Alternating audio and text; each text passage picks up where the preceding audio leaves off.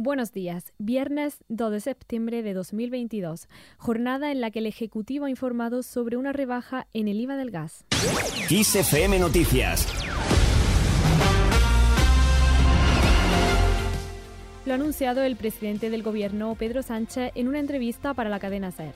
La rebaja pasará de ser del 21 al 5% y se aplicará a partir de octubre. Escuchamos al jefe del Ejecutivo. El gobierno de España va a plantear una rebaja del 21 al 5% del IVA del gas. Esto lo vamos a hacer en consonancia con la política económica que estamos eh, desplegando desde eh, el inicio de la crisis energética. Además, Sánchez ha destacado que esta medida se aplicará en consonancia con la política económica que se está desplegando desde el inicio de la crisis energética. Serán rebajas fiscales selectivas, ha dicho, en beneficio de la clase media trabajadora al mismo tiempo que se hace un reparto equitativo de los costes de la guerra. También ha asegurado que ante la entrada del otoño y del invierno es razonable que el gobierno trate de reducir la factura de la calefacción. Tras el anuncio, la oposición ha querido mostrar su opinión. Es el caso del presidente del Partido Popular, Alberto Núñez Feijo, quien ha señalado que la medida llega tarde. Vamos a mandarle nuestras propuestas económicas al gobierno. Se las mandamos en el mismo mes en el que tomamos posesión, en abril.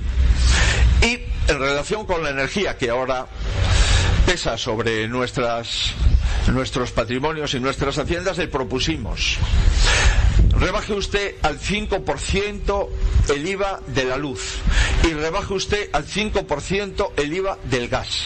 Respuesta, no. Más asuntos sobre política, porque hay nuevos avances en el diseño del plan de contingencia. Ángel Martínez. El Gobierno y los diferentes grupos políticos se han reunido durante esta jornada para negociar la tramitación del plan de ahorro energético que fue aprobado la semana pasada. También se han estudiado las propuestas que se llevarán a Bruselas para afrontar la crisis derivada por la invasión rusa de Ucrania. Al término de la reunión, la vicepresidenta tercera del Gobierno, Teresa Rivera, ha destacado el tono de colaboración y de consenso del encuentro.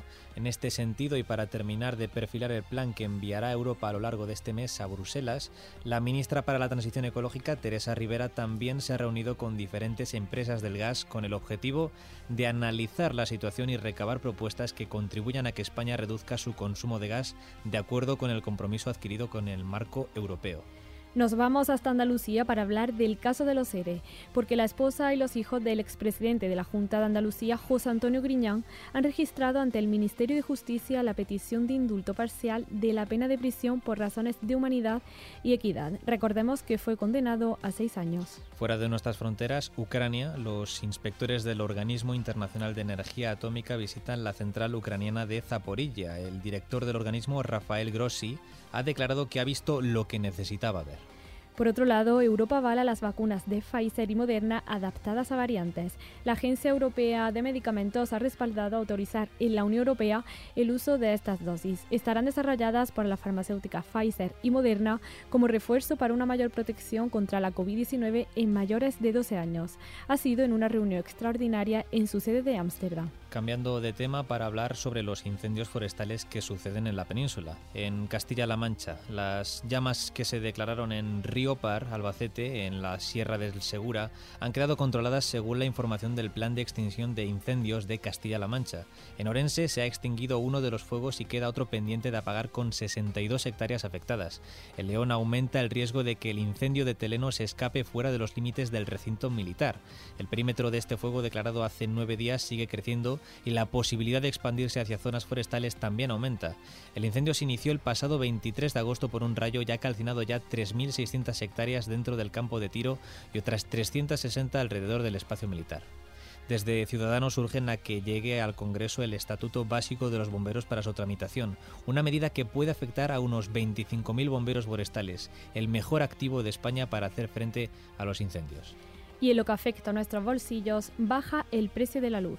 La tarifa se situará en los 375,84 euros el megavatio hora, un 17,7% menos con respecto al primer día del mes. La energía, por tanto, costará 80 euros menos que el día anterior.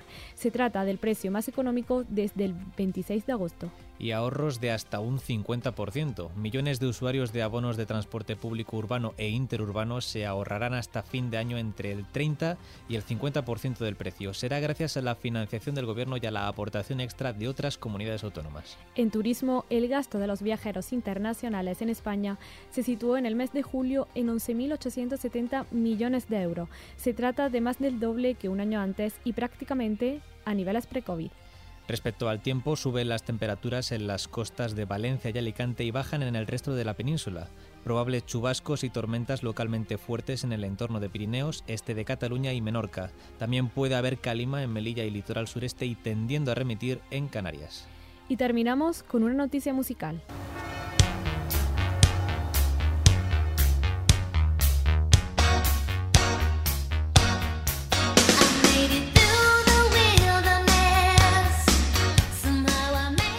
Esto que escuchan es Like a Virgin de Madonna, y es que la reina del pop continúa batiendo récords. Se ha convertido en la primera mujer que ha colocado un álbum en el top 10 del Billboard 200 durante cinco décadas. Su nuevo recopilatorio de remezcla Finally Enough Love debutó en un merecido octavo puesto de la lista del 3 de septiembre. De un total de 23 álbums, nueve de ellos han conseguido el número uno, entre ellos el tema que escuchan.